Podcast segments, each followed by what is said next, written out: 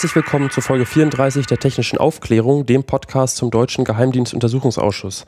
Mein Name ist Jonas Schönfelder und wie in der letzten Folge angekündigt, machen wir heute eine Sonderfolge zur Spionagesoftware X-Keyscore. Die ist in der letzten Zeit ja häufig im Ausschuss vorgekommen und auch in unseren letzten Sendungen. Und wir möchten jetzt einfach mal zusammenfassen, was wir über diese Software wissen und wie das überhaupt funktioniert. Ähm, natürlich mache ich das nicht alleine, sondern ich sitze hier zusammen mit Anna Biselli. Sie ist Redakteurin bei netzpolitik.org und fester Bestandteil unseres Teams. Hallo Anna. Hallo. Und mit Kai Biermann, Redakteur bei Zeit Online im Investigativteam und auch schon bei uns in Folge 25 live vom Chaos Communication Congress zu hören. Hallo Kai. Hallo, danke für die Einladung. Ja, vielen Dank für deine und eure Zeit. Ähm, bevor wir ähm, einsteigen, kurz zur Gliederung, dachte ich, äh, dass wir als erstes besprechen, was ist XKeyscore überhaupt und wie funktioniert das, was kann es. Und dann ähm, wollen wir darüber sprechen, wie das in den deutschen Nachrichtendiensten genutzt wird, sofern wir eben darüber Bescheid wissen. Ja, beginnen wir vielleicht zum, aller, zum Anfang erstmal mit dem Bekanntwerden von XKeyscore. Wir wussten ja vor einigen Jahren noch gar nichts drüber. Das ist also aus den NSA-Dokumenten, die Edward Snowden geleakt hat, äh, im Sommer 2013 bekannt geworden. Der, die ersten Artikel waren im Juli 2013 ähm, wurden die bekannt und im deutschen Medium hat ein Spiegel Online beziehungsweise der Spiegel am 22.07.2013 ähm, einen Artikel veröffentlicht mit dem Namen Der fleißige Partner und da ging es eben darum, wie X-Keyscore im BND und im Bundesamt für Verfassungsschutz genutzt wird. Das war da eher noch am Rande. Ne? Zu der Zeit war Xkeyscore noch nicht so bekannt und in diesem Text waren es, glaube ich, zwei Absätze oder so. Der, mhm. der, drehte sich so generell um die Spionage der Dienste in Deutschland. Genau, ich glaube, so der Hauptartikel, der zu Xkeyscore rauskam, war dann irgendwie später am 31. Juli. Dann kam dann der Guardian mit diversen Folien und auch der Spiegel nochmal mit einem längeren Artikel, der sich eben nur um Xkeyscore gedreht hat. Und dann die Intercept mit dem großen... Mit dem großen Erklärartikel ja. mit ganz vielen Folien. Genau, und jetzt ist ja ähm, dieses, der Begriff X-Keyscore sagt einem ja irgendwie erstmal gar nichts, ähm, wenn man sich damit nicht schon auseinandergesetzt hat. Ähm, und deswegen erstmal so zur Erklärung, was macht das, dieses Tool und wie funktioniert es? Also es ist, grob kann man glaube ich zusammenfassen, es ist eine Spionagesoftware, die eben der, NS, der amerikanische Geheimdienst NSA entwickelt hat. Ich glaube, es ist mehr als eine Software, weil wir wissen, dass X-Keyscore sowohl dafür eingesetzt wird, Dinge zu analysieren und zu durchsuchen, aber auch irgendwie dafür eingesetzt wird, eine Schnittstelle zu der Dateneinleitung zu machen. Das heißt, auch eine Erfassungskomponente dabei hat, die unklar ist, wo jetzt genau die Trennung ist, weil wir so viel eben noch nicht über die Software wissen. Aber Xkeyscore wurde auch beschrieben von den Medien als das Super Google der NSA. Das heißt, eine Art Suchmaschine oder eine Art ja, Suchmöglichkeit, mit der eben Daten durchsucht werden können nach allen möglichen Kriterien, seien es jetzt Zeichenketten, seien es E-Mail-Adressen von Verdächtigen, aber auch extrem weiche Kriterien oder schwammige Kriterien, wie zum Beispiel, dass jemand eine Sprache in einem Land spricht, die ungewöhnlich ist, wenn sich jetzt zum Beispiel ein Deutscher in Pakistan aufhält und da Deutsch sprechen würde und sich von da aus auf deutsche Foren einloggen würde, würde das zum Beispiel auch abfragbar sein. Aber eben nicht nur das, sondern X-Keyscore kann eben auch die Daten, die durch zum Beispiel Glasfaseranzapfung reinkommen, zwischenspeichern. Und wir wissen nur, was 2008 so der Stand der Technik war und davon wissen wir, dass die Daten für drei bis fünf Tage gespeichert werden konnten mit den Inhaltsdaten und die Metadaten, das heißt die Verkehrsdaten, wer mit wem kommuniziert hat, was die Umstände der Kommunikation ja noch wesentlich länger, nämlich für 30 bis 45 Tage. Das ist aber auch nur der Stand von 2008 und da wir wissen, wie schnell die Entwicklung in der IT vor sich geht, können wir uns vorstellen, dass sich auch X-Keyscore seitdem wesentlich weiterentwickelt hat. Ich würde X-Keyscore eher so als ähm, Werkzeugbaukasten beschreiben. Also es scheint aus verschiedenen Programmteilen oder Unterprogrammen zu bestehen, die zusammengebaut sind, die auch durchaus mit Open Source Code gebaut sind und im Einzelnen gar nicht so ungewöhnlich. Ungewöhnlich ist halt die, ähm, das Zusammenfügen zu diesem großen Tool, was in der Summe sehr mächtig ist. Die Einzelprogramme sind gar nicht so überraschend.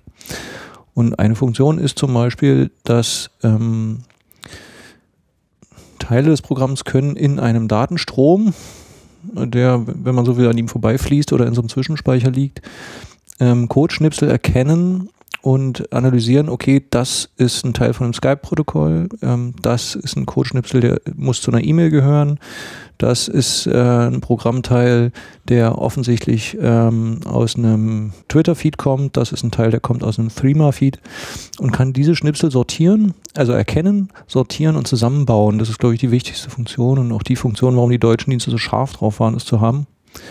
Ähm, weil also zumindest nach dem Stand von 2008, damals konnte dieses Ding mehrere hundert verschiedene Protokolle, also Internetprotokolle, Code-Schnipselt Arten unterscheiden und zusammenbauen.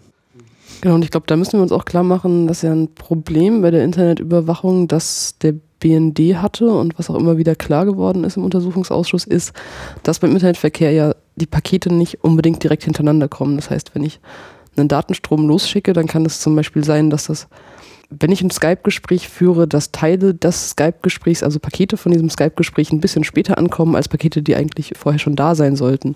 Und dass dann eben der BND Schwierigkeiten hat, das alles irgendwie zusammenzufügen, wenn zum Beispiel auch ein Teil verloren geht und dann noch irgendwie eine sinnhafte Auswertung daraus zu machen und dass das auch ein Feature von X-Keyscore sein soll, eben dann wirklich wieder Datenströme zusammenzufügen und teilweise auch aus verschiedenen Quellen. Also wenn man, wenn man es mal so bildlich versucht, äh, man hat eine Wasserleitung und durch die Wasserleitung fließt eine Brühe. Ähm, die kommt von verschiedenen Kommunikationen, von verschiedenen Kommunikationspartnern und von verschiedenen Kommunikationstools. Von Telefon über E-Mail bis Jabba.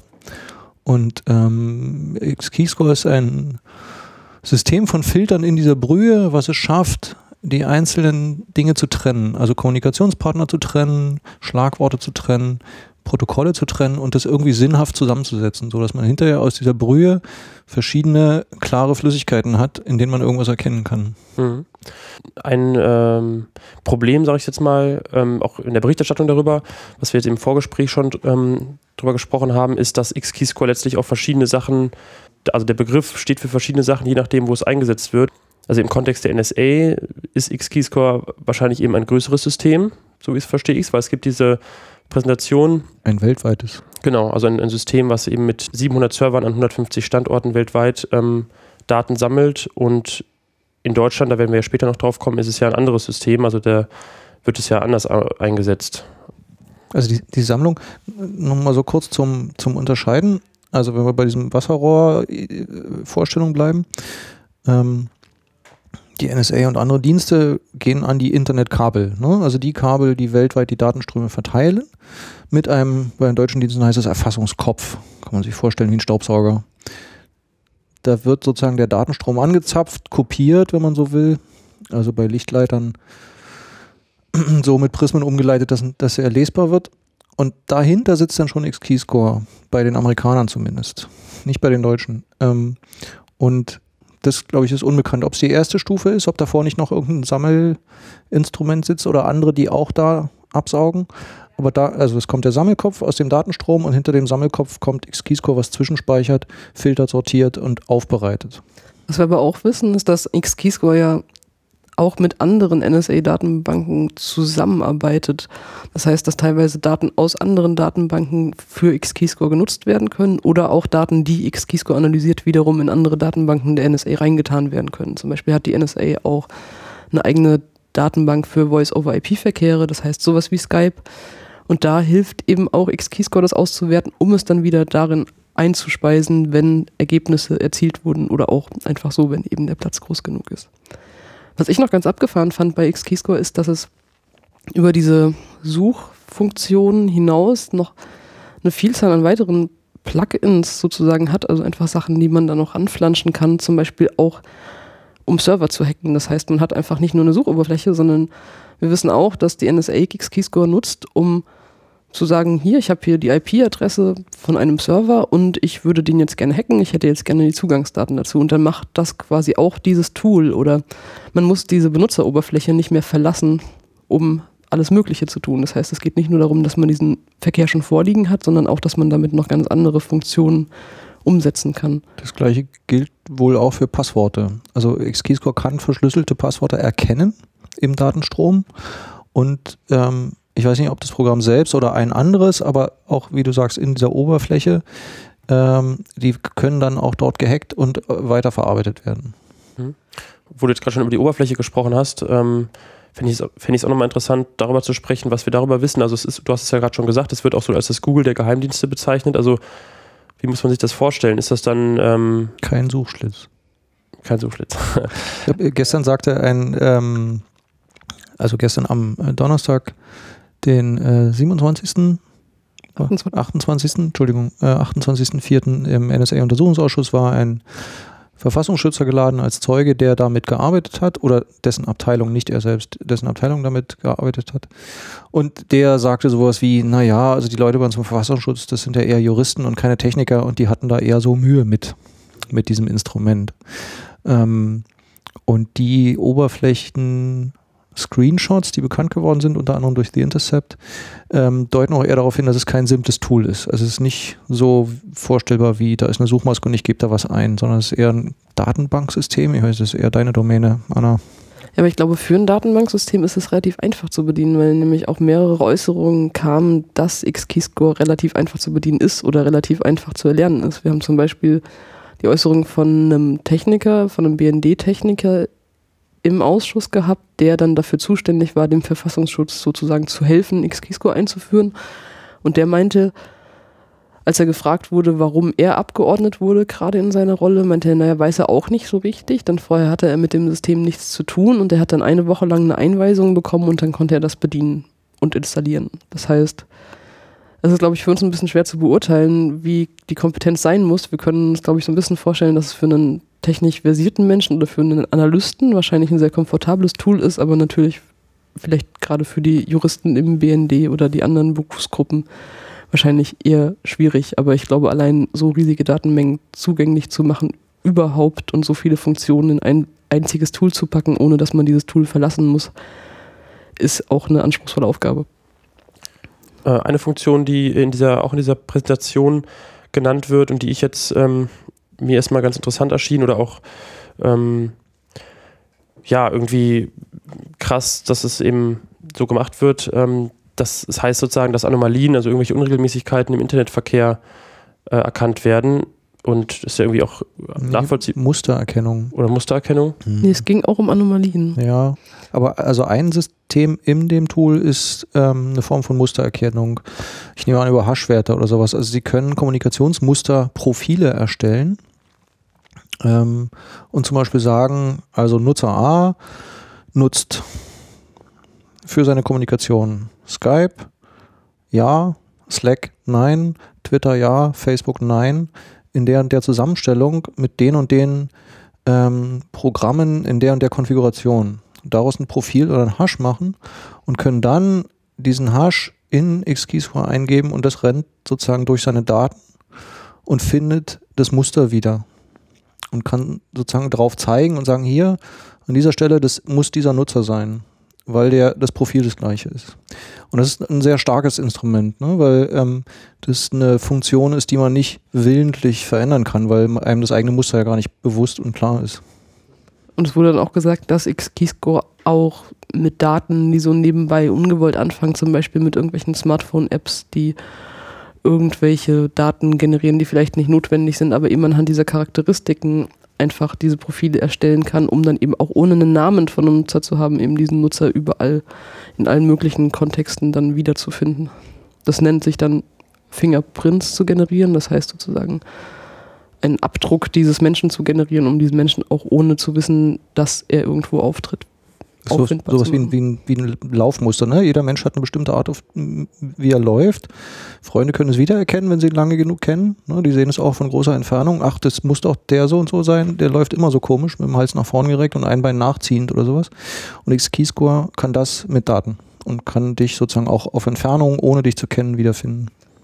Genau, aber ich glaube, was du meintest, war diese Anomalieerkennung wenn man das Anomalie nennen will, dass man auch Verdächtige mit X-Keyscore generiert. Das heißt, dass man nicht nur danach sucht, wenn man zum Beispiel den Namen oder die E-Mail-Adresse oder die Telefonnummer eines Verdächtigen bereits hat, sondern auch einfach mal in den Daten zu schauen, so, naja, wer benutzt denn gerade im Irak PGP? Wer verschlüsselt denn quasi gerade im Irak seine E-Mails und wird damit vielleicht verdächtigt und einfach so ein bisschen dann zu suchen und zu gucken, wer könnte denn interessant sein, ohne dass ich überhaupt einen Verdächtigen habe Was natürlich dann extrem problematisch ist aus rechtlicher Sicht, da es anscheinend in X-Keyscore keine Maßnahmen gibt, um so einen willkürlichen, ja, dass dieses willkürliche Datendurchsuchen zu verhindern und eben auch zu verhindern, dass dann mit diesen Daten von den Analysten Missbrauch getrieben wird, außer der freundlichen Bitte, so bitte Leute, benutzt das nicht dafür, unrechtmäßig nach Daten zu suchen, was natürlich keinerlei Wirkung hat im Endeffekt. Abgesehen von der ähm, wahrscheinlich monströsen Fehlerquote, ne? weil ähm, wenn man jetzt sagt, okay, wir haben hier, also auch das ist ja eine Mustererkennung letztlich, diese Anomalien. Ähm, zum Beispiel kann man sagen, okay, wir wissen von einer Terrorgruppe, die sitzt in Kundus, ähm, die kommuniziert auf eine ganz bestimmte Art mit einem, äh, was weiß ich, Version 7.7.1 von irgendeinem Programm ähm, und zu bestimmten Uhrzeiten. Das ist eine Anomalie, wenn man so will, ein Muster. Und jetzt kann man gucken, wer auf der Welt oder in diesen Datenströmen nutzt diese Version zu diesen Uhrzeiten auch. Und kann sagen, okay, dann müssen es Terroristen sein. Ne? Wenn du Pech hast, sind es drei, drei äh, Computerkits äh, in, im Mittelwesten der USA, äh, die den gleichen Server und mit der gleichen Konfiguration für ihr Teamspeak nutzen. Aber erstmal für die Analysten sind sie potenzielle Terroristen und werden dann erstmal genauer angeschaut. Da gibt es noch andere Funktionen, die wir jetzt vielleicht vergessen haben. Also ich habe noch in den... Noch, Stimmt. Ja, wahrscheinlich. Wir wissen natürlich, äh, wie gesagt, auch Aber sicherlich einige, nicht alles. Genau. Ich habe noch gesehen, dass irgendwie auch VPN-Anbieter wohl sich einfach angezeigt werden lassen können und man noch Nutzer dann irgendwie de-anonymisieren kann, relativ leicht. Stand in die, auch in den Folien, aber ja. Es gibt bestimmte Dinge, die per se ähm, gespeichert, gefiltert und angeschaut werden, ähm, weil sie per se als verdächtig gelten. Komplett alles, was verschlüsselt ist. Hm. Was natürlich mittlerweile schwierig wird, wenn jetzt immer ein. mehr verschlüsselt wird. Ist ja auch interessant, was. Ja, wobei ich glaube, dass, ähm, das Problem der NSA ist nicht die Kapazität. Ähm, das Problem ist, den Kram dann auch noch zu filtern und zu verstehen. Aber genau. ähm, erstmal, alles, was verschlüsselt ist, ist potenziell verdächtig und wird gespeichert. Per se. Auch länger ähm, als andere Sachen. Also ist, ähm, ich weiß leider nicht mehr, wo ich es gelesen habe, ich habe kein Google vor mir. Ähm, ich weiß, dass die Speicherfristen für ähm, kryptierte Inhalte oder Daten um ein Vielfaches länger sind ähm, in den Systemen als die Fristen für unkryptierte Daten. Die werden auch deswegen aufgehoben, weil man davon ausgeht, irgendwann ist jeder Code knackbar. Das ist alles nur eine Frage der Zeit. Und dann lesen wir es halt in zehn Jahren, können wir immer noch was draus lernen. Mhm. Wobei ich jetzt eben doch, äh, was ich eben meinte, ist, wenn jetzt als Beispiel WhatsApp mit einer, über einer Milliarde Nutzer natürlich jetzt alles verschlüsselt, äh, zumindest die Inhalte, nicht die Metadaten, dann ist natürlich die Frage für die NSA, wer ist dann, sind das jetzt alle verdächtige Personen? Aber ja, wobei das, das, ähm, das Missverständnis ist ja, dass die Inhalte wichtig sind und Metadaten nicht Genau, in der Wahrnehmung. Und das stimmt ja nicht, ne? weil die Metadaten, wie du sagst, sind nicht verschlüsselt. Auch bei verschlüsselten E-Mails sind die Metadaten ja nicht verschlüsselt. Und die Metadaten allein können so aussagekräftig sein, dass du den Inhalt nicht brauchst. Um zu sagen, das muss eine Terrorgruppe sein, die unterhält sich nach dem und dem Muster und übrigens, das hier ist der Anführer und das ist der, der die Bombe zünden wird. Dann gehen wir da mal gucken. Aufgrund der Metadaten. Ich habe äh, ein, ein Beispiel, was ein bisschen wegführt, aber um, um das kurz zu erklären, wie wichtig Metadaten sind. Ähm, vor längerer Zeit im Ausschuss waren Metadaten Thema oder äh, fing an, Thema zu werden. Und da saßen so BND-Leute, die sagten, ja, also inzwischen machen wir auch Metadaten und ähm, wir haben ja gelernt, wie wichtig sie sind und wir haben dann angefangen, uns darum zu kümmern, so mit Anfang der, der Interneterfassung in, in Frankfurt. Und da twitterte mich jemand an und sagte, was für ein Bullshit. Ähm, und dann entspann sich mit dem Menschen so eine längere Debatte, die sehr interessant war, weil der meinte, also er ist seit 20 Jahren in der Funkaufklärung tätig und Metadaten waren schon äh, unter Napoleon wichtig. Ähm, und erst recht im Kalten Krieg, weil man natürlich nicht die russischen äh, Faxe entschlüsseln konnte, aber wusste, wenn von der und der Station um die und die Uhrzeit ein Fax an die und die Station gesendet wird, wird 20 Minuten später eine Interkontinentalrakete zum Test gestartet. Das war so. Aufgrund der Metadatenanalyse wussten sie das, ohne den Inhalt zu kennen. Das heißt, die Aussage des BND, ja, also ja, jetzt auch so ein bisschen Metadaten, ähm, und auch die Aussagen deutscher Politiker, das sind ja nur Metadaten, selbst Obama hat es gesagt, just Metadata, ähm, sind bewusste Irreführung. an der Stelle kann man ja vielleicht den äh, Satz des ehemaligen NSA-Chefs Michael Hayden. Michael Hayden äh, nennen. Der hat ja gesagt, we kill people based on metadata. Mhm. Also wir töten Menschen basierend darauf. Ähm, genau, das sagt, glaube ich, schon aus, wie wichtig die sind. Und die XKeyscore ist eben ein Instrument, um, ich glaube sogar vor allem Metadaten zu analysieren.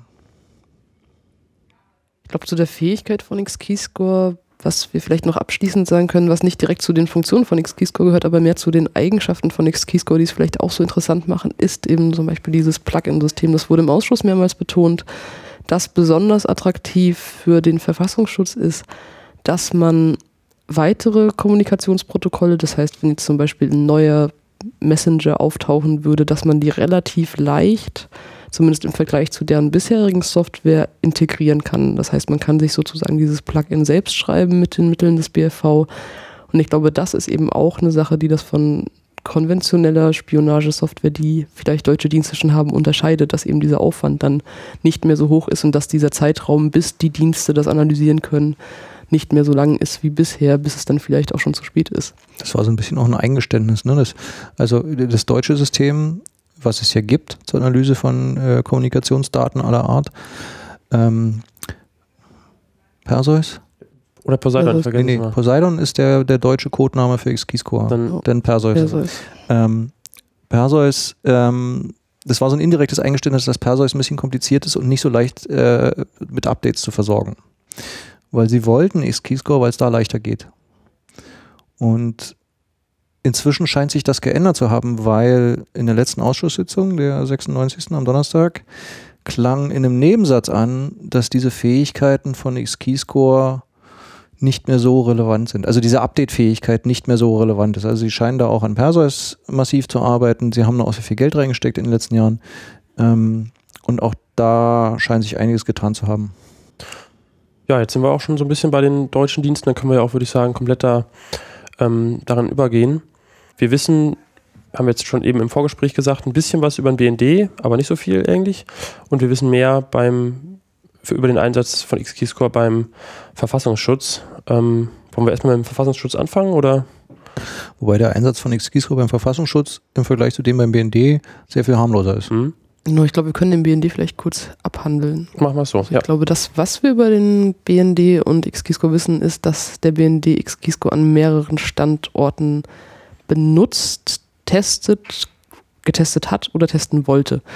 Das, was wir aus dem Ausschuss wissen, soweit ich mich erinnere, ist, dass XKISCO in Bad Aibling, das heißt dieser großen Satellitenabhöranlage, wo auch die NSA mit drin sitzt, eingesetzt wird und an einem anderen Standort in Schöningen getestet wurde.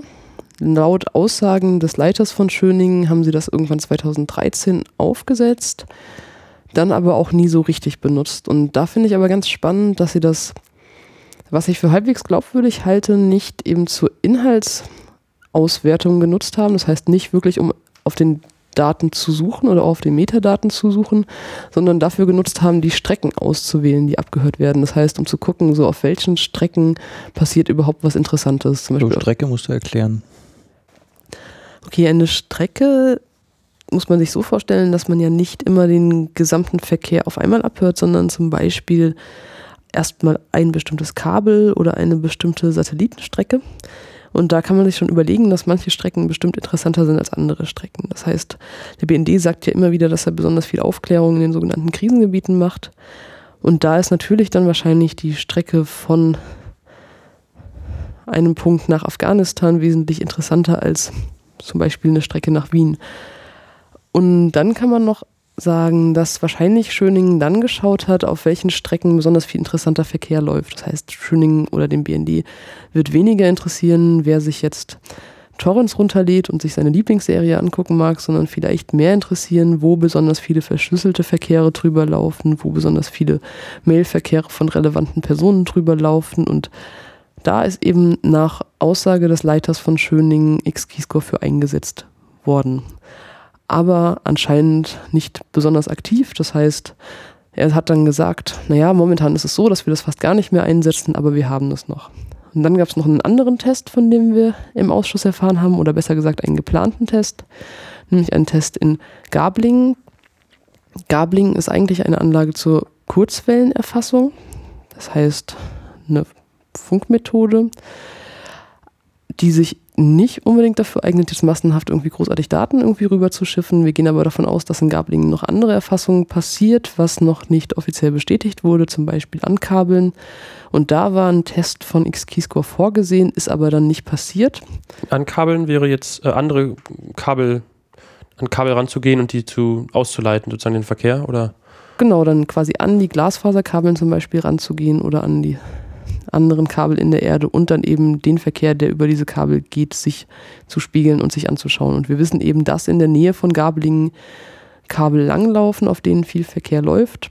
Bisher wurde aber bestritten oder zumindest nicht bestätigt, dass das in Gabelingen passiert. Da war der Test vorgesehen, ist nicht passiert.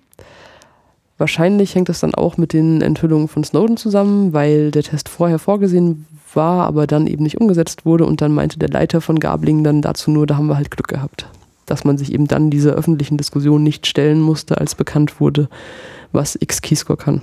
Hm.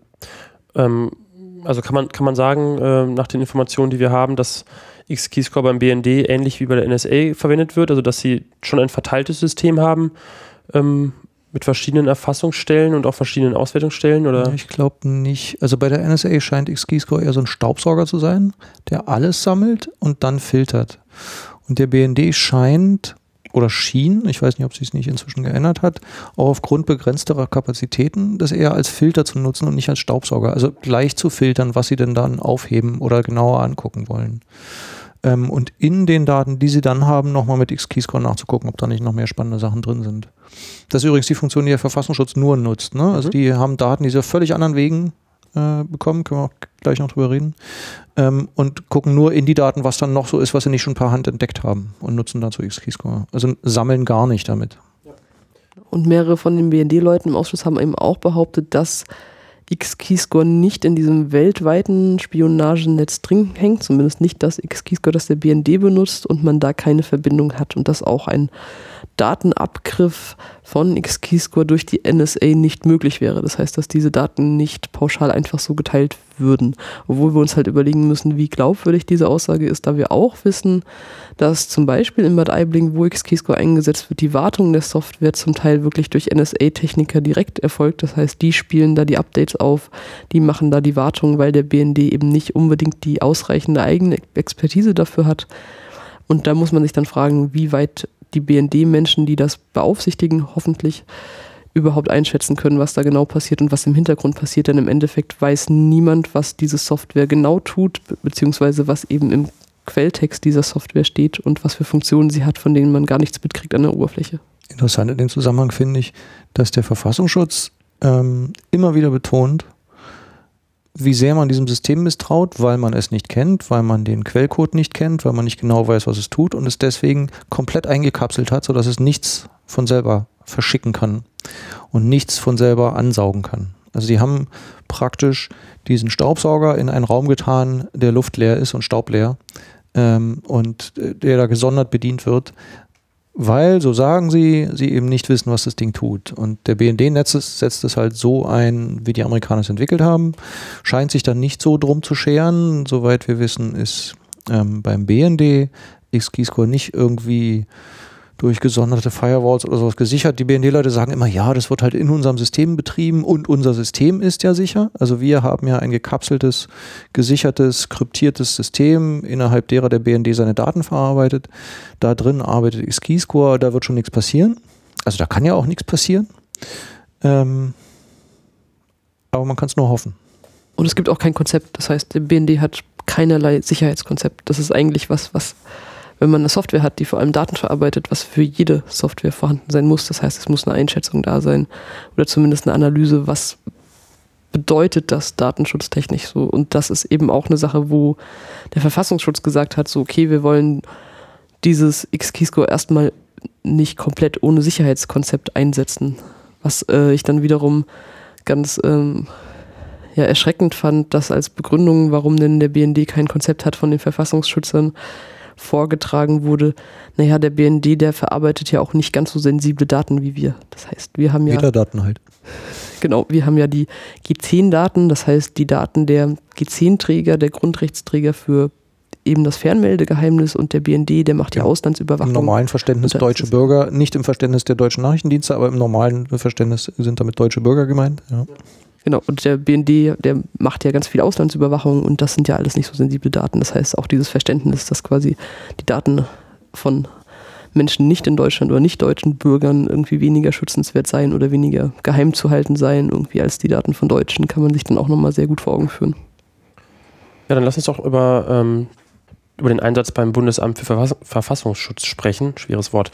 Ähm, also Kai, du hast es schon gesagt, das wird eben aufgrund dieses Misstrauens ähm, durch den Verfassungsschutz in einem komplett getrennten System verwendet, so sagen sie. Also ein eigener, So sagen sie. Ob das aufgrund sagen des sie, Misstrauens so klar. passiert, wissen wir Mhm. nicht. Das sagen sie zumindest. genau, also sie sagen eben, es ist nicht, es ist in, ist in keiner Weise ans Internet ähm, angeschlossen. Ist nirgendwo angeschlossen. Ähm, genau, also Das ist richtig süß, wenn man sich das überlegt. Ne? Das Mhm. sind ähm, wohl zwei Rechner, die stehen hier in Berlin-Treptow im äh, Bundesamt für Verfassungsschutz in einem gesonderten Raum. Ähm, Ich dachte, wir wissen, dass es vier Rechner sind. Wir haben die? Aussage, dass es vier PCs sind und ein Server. Das heißt, so rum, dann waren es zwei Räume und in die Genau. jeweils zwei Rechner stehen. So rum, genau. Die sind so eine Art Workstation, also da kann dann jemand dran sitzen und arbeiten. Ähm, und sind aber mit nichts verbunden. Ne? Also in der Technik würde sowas air-gapped heißen. Also es gibt eine Luftschnittstelle, die erstmal überwunden werden muss. da gibt es auch diesen Begriff Turnschuhschnittstelle, also weil Leute wirklich hin und her laufen und genau. Das sei auch sehr mühsam, wie ein Verfassungsschützer sagte, und sehr lästig, aber das sei nun mal so. Ähm, und das passiert wirklich physisch, werden Festplatten angeliefert aus Köln. Ähm, weil in Köln nämlich Perseus äh, steht und das ist ja dieses in Erfassungssystem. Köln steht die Datenerfassungsanlage ähm, des Verfassungsschutzes oder unter anderem des Verfassungsschutzes, die bei der Telekom Daten zieht. Ähm, von genehmigten Überwachungsmaßnahmen von deutschen Bürgern. Die werden auf eine Festplatte gespielt, werden dann in eine sogenannte G10-Tasche gepackt, also in eine abschließbare wohl Tasche. Ähm, und dann vom BND, allerdings nicht vom Verfassungsschutz, von Köln nach Berlin transportiert, was interessanterweise mehrere Wochen dauern kann. Und in dieser Zeit weiß niemand, was mit den Platten und der G10-Tasche passiert. Das ist noch nicht geklärt worden im Ausschuss. Mhm. Das ist aber noch dran. Also es gibt mehrere Parlamentarier, die ja sehr gern wissen würden, was, warum der BND Wochen braucht, um von Köln nach Berlin zu fahren. Und warum das der BND machen muss und nicht der Verfassungsschutz. Jedenfalls kommen diese Festplatten irgendwann in Berlin an, werden dann in diesen Raum getragen und angestöpselt an den Server und aufgespielt. Also die Daten darauf werden dann aufgespielt und dann erst kann XKeyscore in diesen Daten nachschauen, was da drin ist. An Protokollen, an Informationen, an Passworten, ähm, an Mustern. Und dann wiederum wird das, was dann dabei wieder rauskommt, soweit ich das verstanden habe, am Anfang einfach ausgedruckt und dann per Papier. Die schreiben Meldungen, sagen sie, ne? oder. Meldungsvorprodukte. Also die sagen, Genau. okay, wir haben hier gefunden. Und dann Profil so und so, das passt zusammen mit Profil so und so und wir schließen darauf, das ist Dschihadist so und so und der kommuniziert mit Dschihadist so und so. Das wäre dann so eine Meldung. Das wird auf, in Word wahrscheinlich geschrieben äh, und ausgedruckt Und weitergegeben. und per Post verschickt. Und die Daten, die Also per elektronischer Post, das haben sie immerhin gesagt. Ja. Und die Daten, die der Verfassungsschutz äh, da einspielt, sind also alles G10-Daten, wenn ich es jetzt richtig weiß. Ja. Und das heißt, das sind auch alles Daten, wo, ähm, also in Deutschland gibt es ja die, das Par- Parlamentarische Kontrollgremium. Ah, nee, Nee, das ist die Entschuldigung. G10 Das ist die G10. Richtig, es gibt die Also es gibt zwei Ja, du gerne- Gremien, ähm, die dazu dienen, die Geheimdienste zu überwachen. Ähm, das eine Gremium, das ist die G10-Kommission, genehmigt die Überwachungsmaßnahmen von deutschen Bürgern. Da geht es, G10 bezieht sich auf Grundgesetz Artikel 10, das ist das Fernmeldegeheimnis und dessen Schutz und die Einschränkung dessen. Und es gibt das Parlamentarische Kontrollgremium, das mehr so ein übergreifendes Überwachungsgremium oder Kontrollgremium ist. Den werden immer mal wieder, also in äh, äh, alle Vierteljahre, wird denen erzählt, was die Dienste so treiben. Da kommen die Dienste hin oder der Chef der Dienste und sagt, also wir haben geplant die Überwachungsmaßnahmen diese und im letzten Vierteljahr haben wir die, die und die durchgeführt und erzählt da aber nur, was er für wichtig hält. Äh, ist ein anderes Kapitel. Ähm, nein, also Verfassungsschutz, G10-Daten, hauptsächlich deutsche Bürger, vorher genehmigt durch richterlichen Beschluss, abgegriffen bei der Telekom, offiziell auch mit richterlichem Beschluss. Ne? Auch bei der Telekom muss es ja nochmal geprüft werden. Das gab es eine Zeit lang, war das im Ausschuss lange Thema. Was prüft da eigentlich die Telekom bei diesen Beschlüssen? Nichts. Die kriegen die Faxe, sagen, aha, haken es ab, schalten die Datenbanken frei. Und dann kriegt der Verfassungsschutz seine Daten. Ähm, die werden dann aufgespielt und weiterverarbeitet. Also auch für festgelegte Zeiträume. Ne? Die sagen dann, okay, wir starten jetzt die Überwachung äh, dieses Anschlusses und dieses Mobilfunkanschlusses und dieses Internetanschlusses und die läuft für drei Monate. Das ist für drei Monate genehmigt und dann wird drei Monate lang alles gezogen, was darüber läuft und dann ist vorbei. Nur was aber auch passieren kann, ist, dass die Überwachung vorher gestartet wird und die G10-Kommission erst nachher gefragt wird. Das heißt, in besonders dringenden Fällen oder in besonders wichtigen Fällen, wo man eben nicht auf diese Genehmigung warten kann, angeblich wird das eben so gemacht, dass man schon mal anfängt und dann im Nachhinein fragt, so ja, durften wir das oder dürfen wir das jetzt weitermachen? Und ich glaube, wurde sowas schon mal abgelehnt? Wissen wir sowas überhaupt? Ähm, das ist ja geheim. Ja, das muss ja Ähm, nicht aber G10-Anträge werden sehr selten abgelehnt. Ähm, und da wird aber über jeden einzelnen Fall entschieden und das aber auch in einem, also die kommen immer nur in einem gewissen Zeitrhythmus ähm, Rhythmus zusammen, diese G10-Kommission, oder? Genau. Also die kommen dann alle paar Monate oder Wochen oder? Da müsste ich nachgucken. Was aber auch vielleicht noch an Zahlen interessant ist, ist, dass der Verfassungsschutz sagt oder beziehungsweise in einem Bericht der G10-Kommission drin steht, dass zum Beispiel im ersten Halbjahr 2014 und auch im zweiten Halbjahr ungefähr 300 bis 350 solcher Maßnahmen genehmigt wurden. Das heißt, es klingt erstmal wie eine relativ überschaubare Zahl und von dieser Zahl wurden dann laut Angaben der Verfassungsschützer im Ausschuss am Anfang drei Maßnahmen in X-Keyscore eingespielt und am Ende waren es dann insgesamt sieben. Maßnahme meint nicht Menschen. Maßnahme meint eine Überwachungsmaßnahme, also eine genehmigte Überwachung, zum Beispiel von einem Menschenhändlerring. Und von diesem Menschenhändlerring, da hat die Polizei oder der Verfassungsschutz oder wer auch immer vier Leute identifiziert, die da so maßgeblich sind. Und dann werden die, Leu die Anschlüsse dieser vier Leute überwacht, sämtliche Anschlüsse dieser vier Leute, aber eben auch jede Kommunikation, die Menschen mit diesen Leuten führen. Ne? Und das können 30, 40, 50 Personen betroffen sein von einer Maßnahme. Deswegen kommen relativ große Datenmengen zusammen, also mehrere hundert Gigabyte pro Maßnahme. Genau, und diese, diese Daten, ähm, diese echten Daten, die halt jetzt schon in XKeyscore äh, eingespielt werden und äh, verwendet werden, ähm, die werden ja im Rahmen einer Testphase genutzt. Das ist ja beim Bundesamt für Verfassungsschutz ja wichtig zu sagen, dass sich äh, XKeyscore eigentlich in einer dreijährigen Testphase befindet bis heute Mhm. und eben, also wie beim BND, da hast du ja schon gesagt, Anna, dass es beim BND auch noch kein IT-Sicherheitskonzept gibt und das gibt es eben beim BFV auch noch nicht. Da wird wohl dran gearbeitet, heißt es. Und ähm, deswegen gibt's, befindet sich es eben in der Testphase. Ich habe mir nochmal so ein bisschen die Chronologie von der Einführung von XKeyscore beim BFV angeschaut und da war es so, dass das Mitte Juni 2013 installiert wurde. Die Vorgespräche oder sozusagen so die ersten Anbahnungen sind schon so zwei Jahre vorher passiert. 2011. Ja. 2011.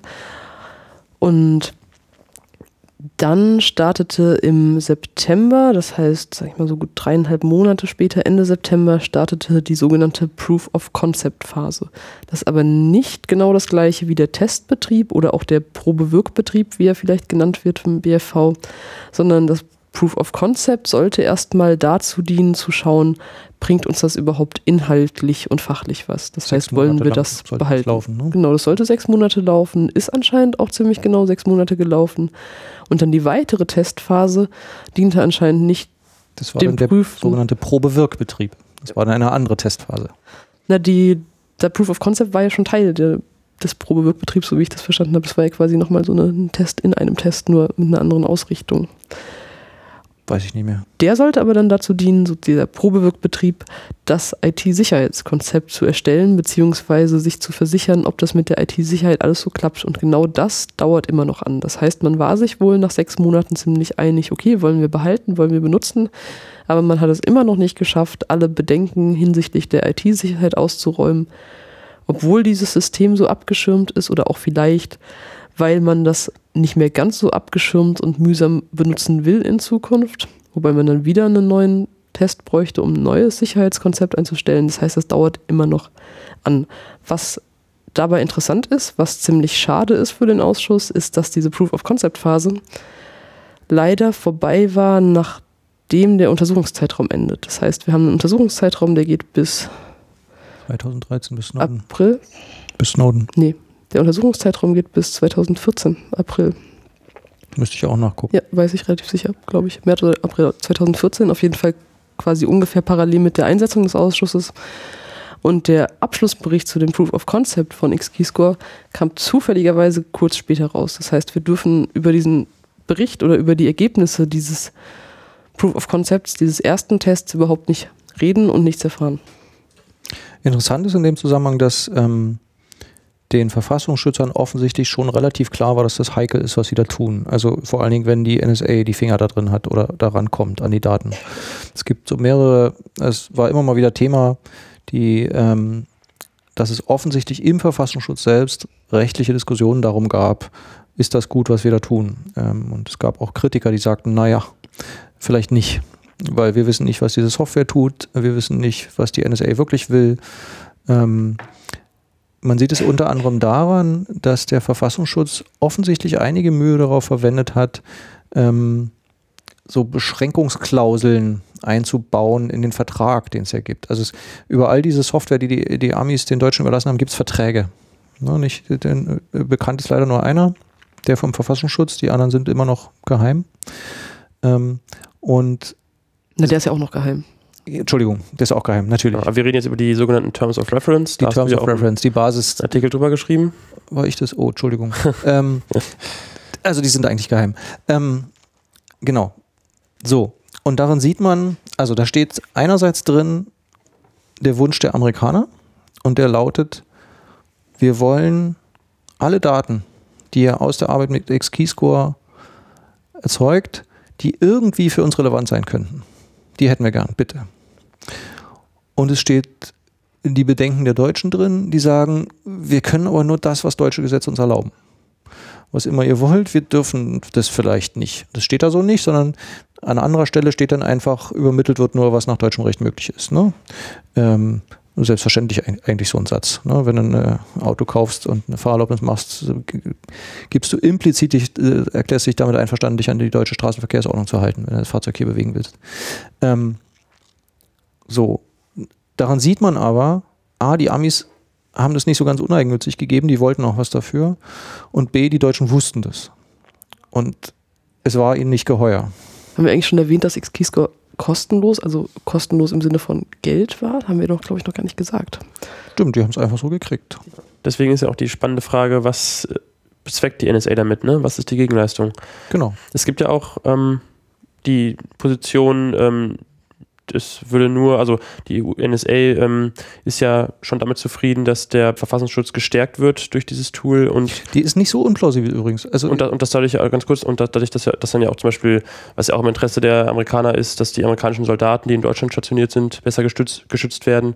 nicht nur die amerikanischen Soldaten. Also was man nie vergessen darf, ist ähm, A, das Trauma der deutschen Sicherheitsdienste, dass die ähm, Terroristen des 11. September hier gelebt haben und ähm, sich hier radikalisierten und hier sich vorbereitet haben. Und die haben es nicht erkannt.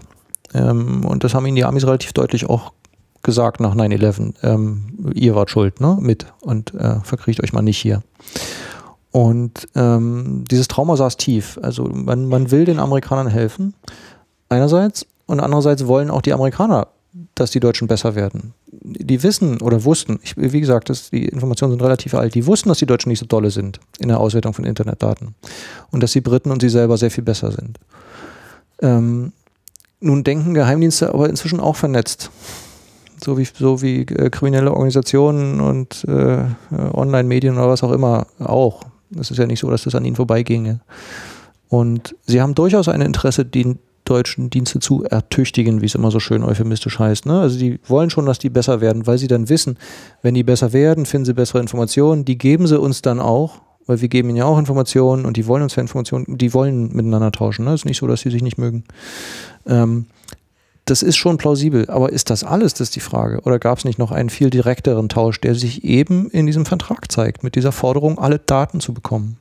Was ich an der Äußerung, dass die Amerikaner die deutschen Diensten hätte ertüchtigen wollen, ein bisschen schwierig fand, war, dass als die ersten Zeugen zu X-Keyscore im Ausschuss befragt wurden, dass gerade in der zweiten Sitzung, glaube ich, zu dem Thema eben auch die Zeugin damals danach gefragt wurde, warum sie denn denkt, dass die Amerikaner das den Deutschen einfach schenken und dass sie ziemlich lange gebraucht hat, um irgendwie auf die Idee zu kommen. Das heißt, sie hat mit ihrer Antwort extrem lange gestockt und irgendwann kam sie halt auf diese Idee, die wollten ja bestimmt, dass wir besser werden. Das kam aber wirklich nicht so, als wäre ihr das quasi eine natürliche Eingebung gewesen. Und nach dieser Sitzung haben das alle Zeugen gesagt, und zwar in einem ziemlich identischen Wortlaut. Und deshalb fand ich die Äußerung, wenn auch nicht hundertprozentig unplausibel, doch schon schwierig, weil man einfach dann gemerkt hat, dass alle die einfach diktiert bekommen haben und zu sagen hatten. Es gibt auch immer wieder Anklänge in den Zeugenaussagen, die klar machen, es gibt sowas wie Nächstenliebe nicht zwischen Geheimdiensten. Ähm, die verschenken nichts. There is no free lunch. Ist so eine, so eine englischsprachige Redewendung. Ne? Wenn du zum Essen eingeladen wirst, hast du hinterher was dafür zu leisten kein Geld, aber was anderes. Das ist denen auch klar. Und in diesem Geschäft, das die da betreiben, ist alles eine Ware, die man tauscht. Also jede Information ist eine Ware, die man tauscht. Ich gebe dir was, dafür bekomme ich was. Ich, du kriegst hier einen Spionagestandort, dafür kriegen wir Zugang zu dem und dem und so. Das zeigt sich übrigens auch an diesen äh, schwer heiklen Operationen, die hier gelaufen sind. Ne? Also dem, dem äh, dass der BND, der NSA, den Zugang zu deutschen Kabeln ermöglicht hat in Frankfurt bei der Telekom. Ähm, möglicherweise war das eine direkte Gegenleistung. Wissen wir nicht. Ne, da, da gab es offensichtlich irgendeinen Deal. Anders hätte man sich nicht zu so hochheiklen Operationen hinreißen lassen und äh, alle Mühe gegeben, die zu kaschieren, zu verstecken und zu leugnen. Ähm, wissend, dass sie heikel sind. Da muss irgendwas gelaufen sein. Es wurde in diesem äh, vorhin erwähnten Spiegelartikel aus dem Jahr 2013 ja auch, äh, da hieß es auch, dass sozusagen, also da, da haben in diesen Dokumenten gab es dann Stimmen von der NSA, die Deutschland gelobt haben und dass irgendwie Deutschland oder der BND wohl dafür gearbeitet hätte, dass äh, die Gesetzgebung sozusagen möglichst lax ähm, gehalten wird bei der Datenweitergabe an andere Nachrichtendienste. Das war der Versuch des BND Einfluss zu nehmen auf eine Gesetzesnovelle, ähm, als es um die Weiterleitung ging, ja. Ja, also ich finde es noch, beim BND geht es ja noch viel weiter. Ne? Also der, das, was wir über die Struktur der Arbeit des BND wissen, demnach ist der BND ein Auftragsdatenverarbeiter der NSA. Er nutzt eine amerikanische Software, bekommt aktualisierte, dauernd aktualisierte amerikanische Parameter und durchsucht damit eigene und amerikanische Daten und liefert die Ergebnisse zurück an die Amerikaner die haben sozusagen Teil ihrer Arbeit ausgelagert, wenn man so will, an den BND und dessen Maschinen.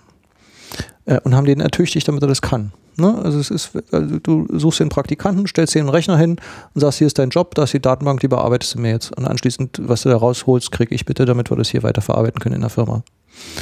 Ähm, und den Rechner darfst du behalten. So ungefähr ist das Verhältnis. Ähm, beim Verfassungsschutz ist halt ein bisschen anders. Da lief der Deal etwas komplexer und eben auch über den BND, weil der Verfassungsschutz darf rechtlich gar nicht direkt mit der NSA arbeiten, das ist ihm untersagt. Ähm, aber auch da ist relativ klar, das war nicht uneigennützig. Wir wissen auch aus dem Ausschuss, dass die NSA teilweise so ein bisschen Druck gemacht hat. Das heißt, wir wissen es nicht ganz genau, weil das alles in Akten steht, die geheim sind und die im Ausschuss zwar angesprochen werden, aus denen aber nur wenn überhaupt, sehr begrenzt zitiert oder ganz viel drumherum geredet wird. Und da wurde eben aus einigen Äußerungen klar, dass es wohl Druck von der NSA gab, dass da vielleicht mehr Daten kommen sollen oder vor allem, dass die Daten schneller kommen sollen. Weswegen dann irgendwann wohl ein anderer Datenübertragungsweg an die NSA aufgemacht wurde. Die Daten mussten ja ursprünglich immer erst über den BND gehen, um dann an die NSA weitergegeben zu werden. Und dann wurde wohl später so eine Art Verteiler, so eine Art Mail-Verteiler, vielleicht kann man sich das vorstellen, eingerichtet, wo das eben zu der sogenannten GIS ging, die dann eben von sich aus die Daten an die US-Dienste weiter verteilt hat. Das heißt, es geht nicht nur um die NSA im Endeffekt, es geht auch um die CIA und es geht auch um das FBI. Aber im Ausschuss. Das musst du erklären. GIS steht für Joint Issue Staff und das ist eben so eine Art Verteiler Verteiler für US-Dienste, ist aber eigentlich eine CIA-Außenstelle.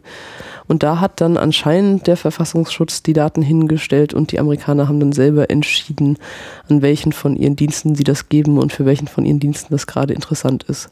Es wurde aber gestern im Ausschuss vehement bestritten, dass diese Änderung der Praxis, das heißt diese vereinfachte Datenübertragung vom BFV an amerikanische Dienste irgendwas mit X-Keyscore zu tun gehabt habe oder irgendwas mit dem Druck zu tun gehabt habe, dass aus X-Keyscore nicht so viele Daten für die Amerikaner rausgefallen sind, wie sie sich das vielleicht erhofft haben. Wir haben nämlich auch von dem Zeugen erfahren, dass angeblich keinerlei Ergebnisse aus X-Keyscore, das heißt keinerlei Auswertungen und Meldungen, die aus X-Keyscore erstellt wurden, an die Amerikaner weitergegeben wurden. Zumindest. Keine Rohdaten. Nein, er hat gesagt, auch keine Meldung. Und dann aber auf die Nachfrage, aber haben Sie nicht auch mal eine Telefonnummer weitergegeben, die Sie da gefunden haben? Ja, das kann sein. Ja, aber er meinte nicht Sachen aus X-Keyscore. Es wurde nämlich explizit danach gefragt. Er meinte, natürlich geben sie routinemäßig Dinge an Amerikaner weiter, aber sie hat, haben dann angeblich nochmal versucht nachzuvollziehen, ob Daten, die mit X-Keyscore verarbeitet wurden, an die Amerikaner weitergegeben worden seien und seien zum Ergebnis gekommen, dass eben nicht.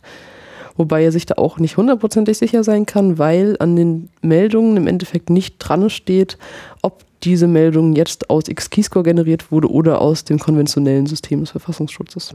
Das ist ein Prinzip äh, bei den deutschen Diensten, dass die Quelle verschwindet beim Erstellen der Meldung. Ne? Also es gibt Auswerter, die, die die Daten sehen und das filtern und analysieren und in so ein Meldungsvorprodukt erstellen, heißt das. Das ist so eine Rohmeldung. Und im nächsten Schritt, wo daraus eine Meldung destilliert wird, verschwindet die Herkunft. Also das sind nicht mehr klar, waren es Daten, die uns die Franzosen geliefert haben oder die Israelis, haben wir die selber gefunden, äh, wurde dafür jemand erschossen, beklaut oder sonst irgendwas. Das ist da alles nicht mehr drin, ne? weil im Verständnis der Dienste wird nur die Information weitergegeben, weil dies alles, was wichtig ist. Der Vorteil daran ist übrigens, dass man hinterher sagen kann, ach, das war Folter? Durch Folter wurden diese Informationen erzielt? Ui, das wussten wir nicht. Das tut uns leid. Need to know ist das Prinzip. Ne? Nur, man muss nur das wissen, was man wissen muss. Alles andere geht einem nichts an. Was ich auch interessant finde, interessant finde, das hatten wir auch in der letzten Sendung zur gestrigen Sitzung, da hat ja der Zeuge Rogner ähm, auf die Frage, ob es eben klare, äh, also ob man klar sagen kann, dass durch X-Keyscore eben ähm, ja Erfolge erzielt wurden. Das ist ja auch wieder schwer zu definieren, wahrscheinlich, was ist ein Erfolg für einen Nachrichtendienst. Aber da hat er jetzt eben auch nicht klar mit Ja oder Nein geantwortet. Und das ist, denke ich, auch sehr schwierig, jetzt äh, irgendwie einen so ein. So Wie soll er auch? Ja. Im Zweifel erfährt er das ja selber nicht. Genau. Eben im Endeffekt müssen wir uns auch ein bisschen klar machen, wer Rogner eigentlich ist. Das heißt, er ist Abteilungsleiter der Abteilung 6 für Islamismus und islamistischen Terrorismus und als Abteilungsleiter hat er ja mit dem, was da konkret rauskommt oder mit den wirklichen Einzelheiten nicht besonders viel zu tun. Wobei man auch sagen muss, dass er der meiner Erinnerung nach erste Zeuge war, der relativ nüchtern dem gegenüber war und die meisten anderen Zeugen sich darin schon einig waren, dass sie X-Keyscore auf jeden Fall weiter benutzen wollen und dass es einen gewissen Mehrwert bietet. Genau, er hat so angedeutet, dass es vielleicht gar nicht mehr so wichtig ist, weil man selber schon weiter ist mit den eigenen Systemen. Wir hatten das jetzt im Vorgespräch, hattest du das schon angesprochen, Kai, ähm, nochmal auf den Drohnenkrieg zu sprechen zu kommen. Und ähm, ja, ich finde es eigentlich so ganz interessant, mal so zu überlegen, wie gehen eigentlich so die Daten, also wofür, also wenn ich mir so vorstelle, ähm, in Deutschland werden irgendwie mit X-Keyscore, also Daten werden erfasst vom Verfassungsschutz, werden dann ähm, mit X-Keyscore analysiert und dann vielleicht in der Form von einer Meldung an die Amerikaner weitergegeben, dann ist ja nach meiner Informationslage nicht auszuschließen, dass damit auch zum Beispiel im Drohnenmord ähm, ja, Informationen genutzt werden, um zum Beispiel verdächtige Personen zu lokalisieren. Ich finde das ähm, durchaus auch ein Mangel dieses Untersuchungsausschusses. Ähm, der ist hoch, also keine Frage, dieser Untersuchungsausschuss ist hochspannend und wichtig und gelebte Demokratie. Ähm, und man kann da wahnsinnig viel über das Denken und Handeln der deutschen Dienste erfahren und auch der internationalen und wie das alles so funktioniert. Aber er ist sehr abstrakt. Es geht da immer um sehr abstrakte Begriffe. Da geben sich diese Beamten auch große Mühe, dass es so ist. Ähm, da werden sehr abstrakte Bilder und sehr abstrakte Worte und Konzepte erläutert mit äh, gerne auch selbst erfundenen Begriffen, wo nicht sofort ganz klar ist, was die jetzt eigentlich meinen und von welchen Daten da die Rede ist, wenn sie jetzt von irgendwelchen Datenarten reden und so. Das führt aber dazu, dass man schnell vergisst, wozu das alles dient und was damit passiert mit dem Zeug. Und ich, es gab für mich einen entscheidenden Moment in diesem Untersuchungsausschuss und das war die Befragung von Brandon Bryant.